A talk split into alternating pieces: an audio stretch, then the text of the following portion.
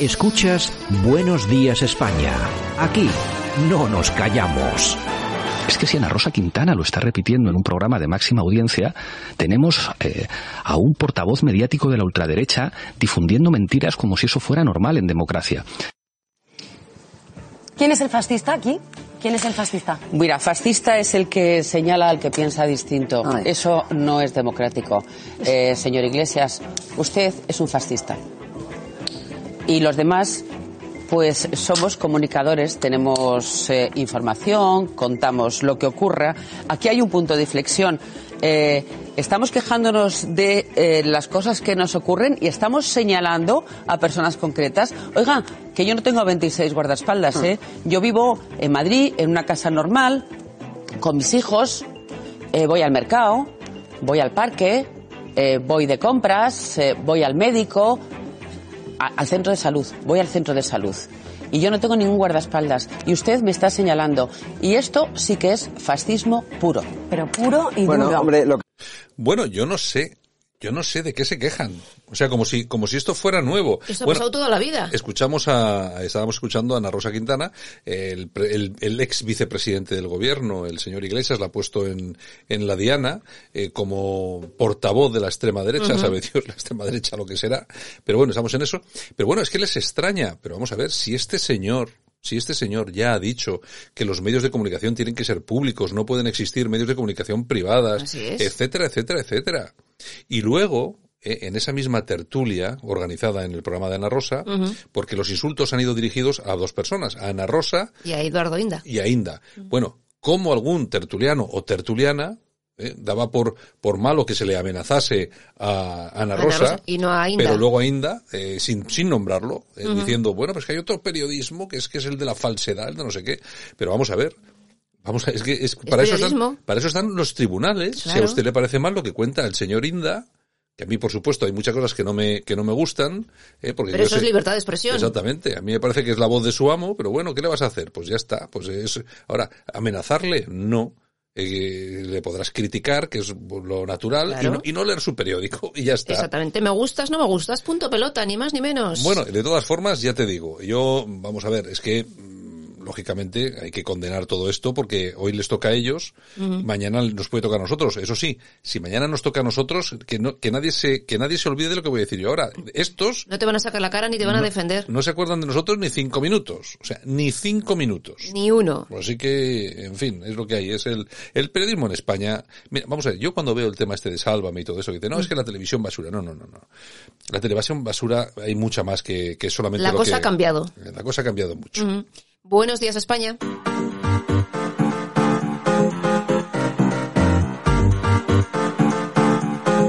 Este. Este. En Radio Cadena Española no nos cansamos. No nos cansamos de madrugar. No nos cansamos de contar la actualidad. No nos cansamos de decir las cosas claras. En fin, que no nos cansamos de tocar los temas más importantes. No nos cansamos. Este es el ministerio de todas las mujeres. De todas las mujeres. Bueno, yo quiero hacer un llamamiento público a la dirección de la cadena, de Radio Cadena Española, para que me cambien la silla de una vez. Tú, tú, Yolanda... Espe- espera sentado. Claro, ¿no es? ¿No es?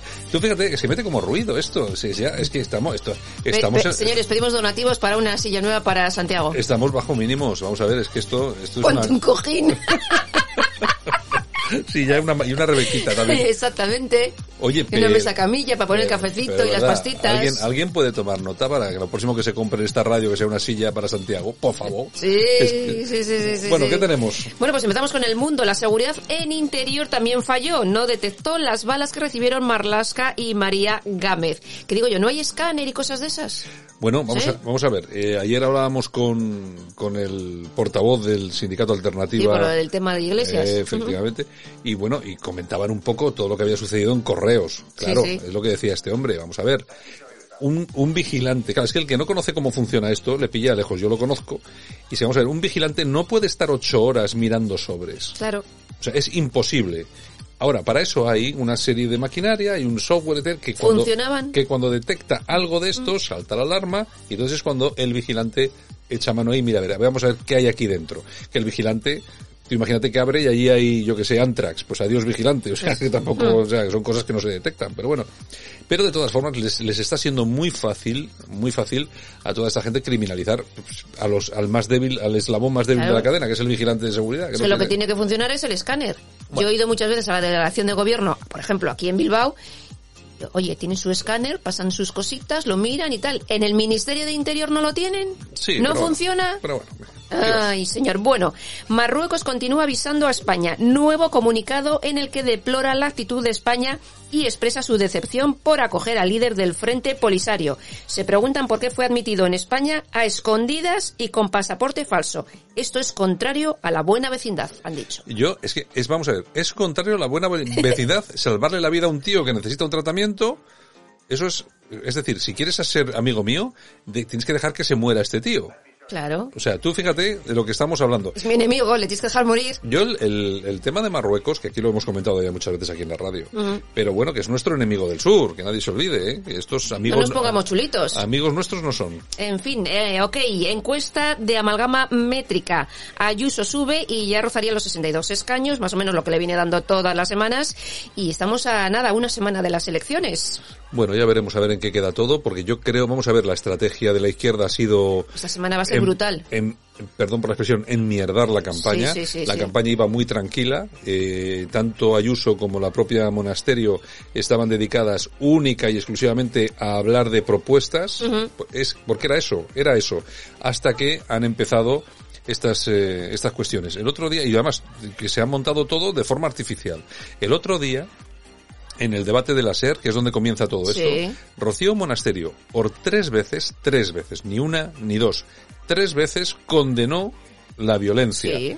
Mm. Claro, lo que pasa es que ella dijo, yo condeno toda la violencia y además me gustaría que el señor Iglesias condenase lo que nos pasó a nosotros en Vallecas. Que no lo hizo. Inmediatamente se monta el riff y rafe y ya lo que se transmite es que Vox, o la señora Monasterio, no ha condenado la violencia. Falso, fake news, mentira. Y son O sea, fascistas y son extrema o derecha. sea, la señora Monasterio eh, condenó la violencia. Otra cosa es que estos tíos estén en otro tema porque les conviene. ¿Qué es, ¿Por qué les conviene? Porque las encuestas les están dando incluso a Podemos, que ahora mismo está con un 6-9, un 6-8, que si se descuidan un poco, si meten la pata un poco más, pues se quedan fuera de la asamblea. es que se lo está comiendo Rejón. Bueno, así directamente. Que, así que ya veremos. Bueno, ¿qué más Bueno, y tenemos? guardias civiles que acusan a su directora de saltarse la neutralidad al participar en un mitin este fin de semana del PSOE.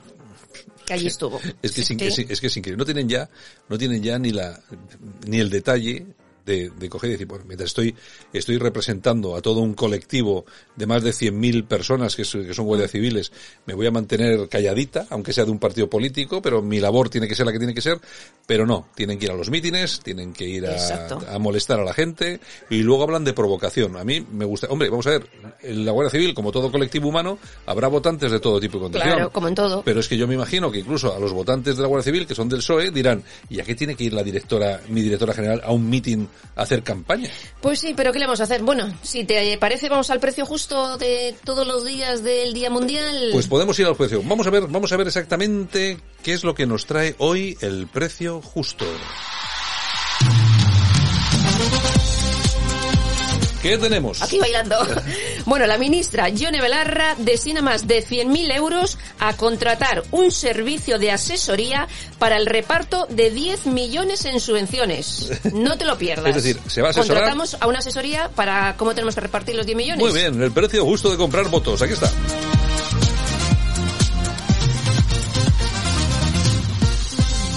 Oye, y no se Bueno, les cae la cara de vergüenza, Si ¿eh? saben, no, ellos saben gastar el dinerito, ¿eh? no cabe duda. ¿eh? Joder, ¿Qué más madre tenemos? mía, madre mía. Voz Populi.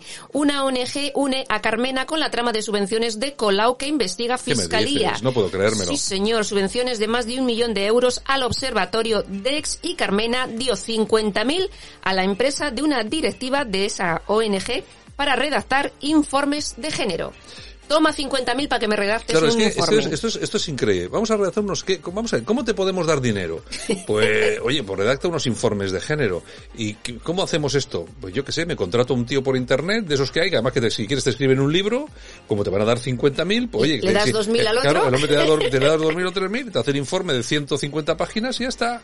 Es que es una cosa horripilante. Ay, señor, 20 minutos. Eh, Pablo Iglesias asegura que los demócratas no podemos debatir con Vox como si fuera una opción normal. O sea, Vox es un- no es una opción normal, pero Podemos sí. No, no, no, vamos a ver, si no es Podemos.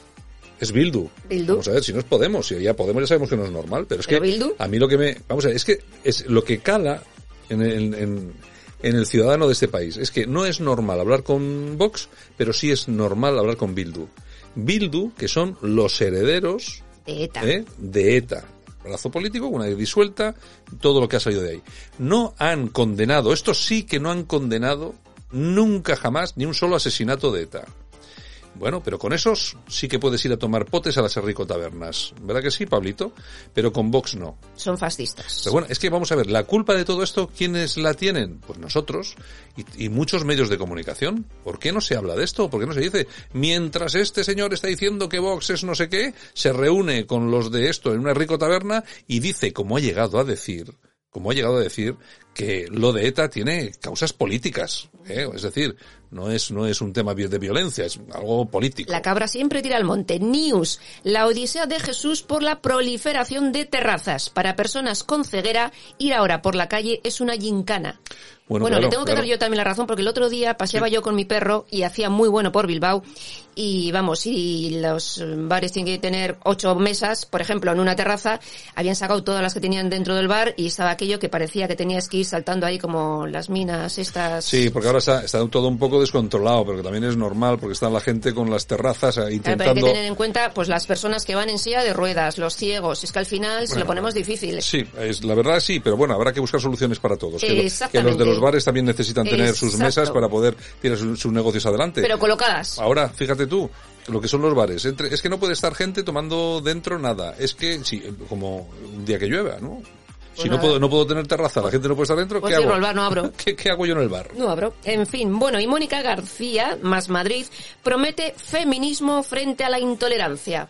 Tal cual. Bueno, eso es lo de siempre. Eso, es- Ay, eso ya aburre- señor, aburren. señor, ¿Qué más? señor. Bueno, y seguimos con Pablo Iglesias porque dice que tiene claro que el futuro de Podemos pasa por Lilith Bestringe. O sea, yo no digo nada. ojo a visor, ojo a visor. Yo no, yo no digo nada, pero oye, esperemos que esperemos que la que el- la ministra, que Irene Montero, no se encuentre de un día para otro detrás de una columna en el Congreso. Estará celosilla, estará Eh, celosilla. ¿Te encuentras? Sí, ya no, la- no es la primera que la ha pasado. que se ha Cuando no sea ministra, ¿qué voy a ser? detrás, detrás de una columna ahí oculta. Ay, señor. Bueno, nos vamos con las toñejas. Aquí le vamos a dar unas toñejitas. Marisa Paredes.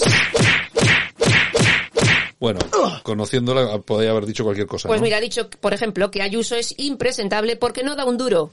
Oye, tal cual. duro- no da un duro, menos mal. Tal cual, tal cual. Sí, pero tú fíjate los hosteleros, lo que dicen. Claro. La aplauden por la calle y le dicen, Ayuso. a mí no me, a mí usted no me dé dinero, usted lo que, déjeme trabajar. Eso es lo que dice la gente. Pero no, estos, que son esta- la izquierda, esta rancia, no quiere trabajar, quiere que le den ayuditas. Eso, eso exactamente, exactamente. ¿Qué más? Bueno, aplausos. ¿Para quién? Sergio López Rivera. ¿Qué ha hecho? Oye, ha ganado el Oscar eh, al mejor maquillaje y peluquería por Bueno. la película La Madre del Blues. La madre del bus es español. Sevi- es Se- sevillano, pero se ha criado en Santander. Bueno, pero da igual. Español. Es sevillano cántabro, cántabro sevillano. Español de toda la vida de Dios. Español de toda la vida. Bueno, ¿qué más tenemos? Pues si quieres nos vamos con las efemérides. Pues eh, vamos a ir con unas efemérides, pero bueno, tenemos que ir con el tema musical, que es muy importante. Además, hoy, fíjate, eh, lo que pasa es que hoy nos toca un poco esa música a mí que tengo que decirlo. El a mí, recuerdo. Sí, pero yo que hijo, a mí casi casi hasta me hasta me aburre un poco.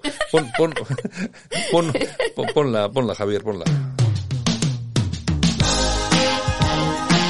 Es que la he oído tantas veces. Me encanta. Es que la he oído tantas veces. Es Sina Easton. Morning Train. Y es que tal día como hoy, pero del año 1959, nace Sheena Easton. Cumple 62 años.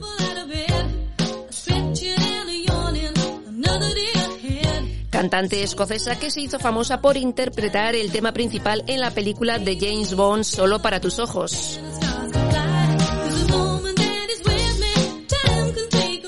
Y para el que no lo sepa, también hizo de mujer en Miami Vice de Don Johnson. ¿Hizo de?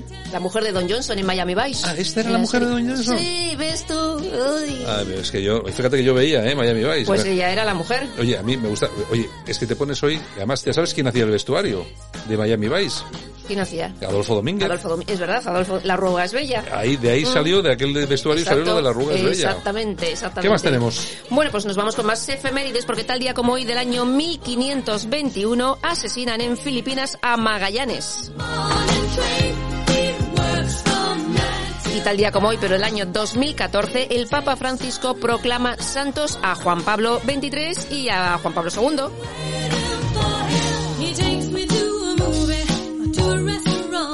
Y tal día como hoy, pero del año 1927, nacía Joaquín Prat. Nos vamos al año 1932 porque tal día como hoy de ese año también nacía la actriz Marujita Díaz. Y tal día como hoy del año 2007 fallece Rostropovich. Y también tal día como hoy, pero del año 1947, nace la cantante María del Mar Bonet.